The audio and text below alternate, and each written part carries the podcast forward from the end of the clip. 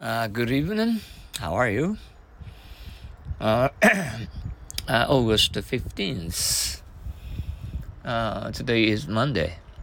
I hope you didn't have a Blue Monday. Uh, ignite. Will you make a fire? Okay, give me some paper.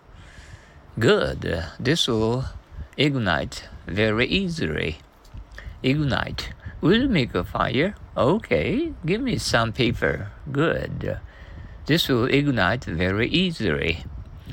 Ignorant. She's quite ignorant of his past, isn't she? Yes, but ignorance can be a bliss. Ignorant. She's quite ignorant of his past, isn't she?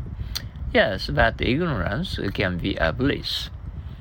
Ignore. Didn't you tell him not to go swimming on such a stormy day?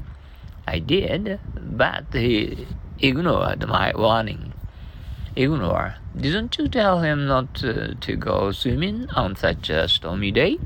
I did, but he ignored my warning. Ill. He worked day and night without taking much food or rest. No wonder he got ill.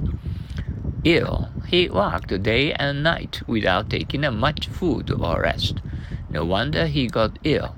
Ill. Uh, I know it, by the way. Was it put in the newspaper? No, her father stopped it, but uh, ill news runs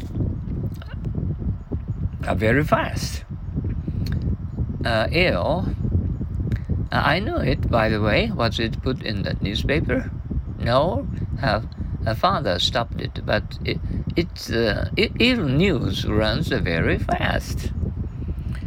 Uh, okay, and um, we had a very hot today, and uh, not to take our sun stroke and heat stroke uh, in this hot weather. Okay, thank you uh, for your practicing English.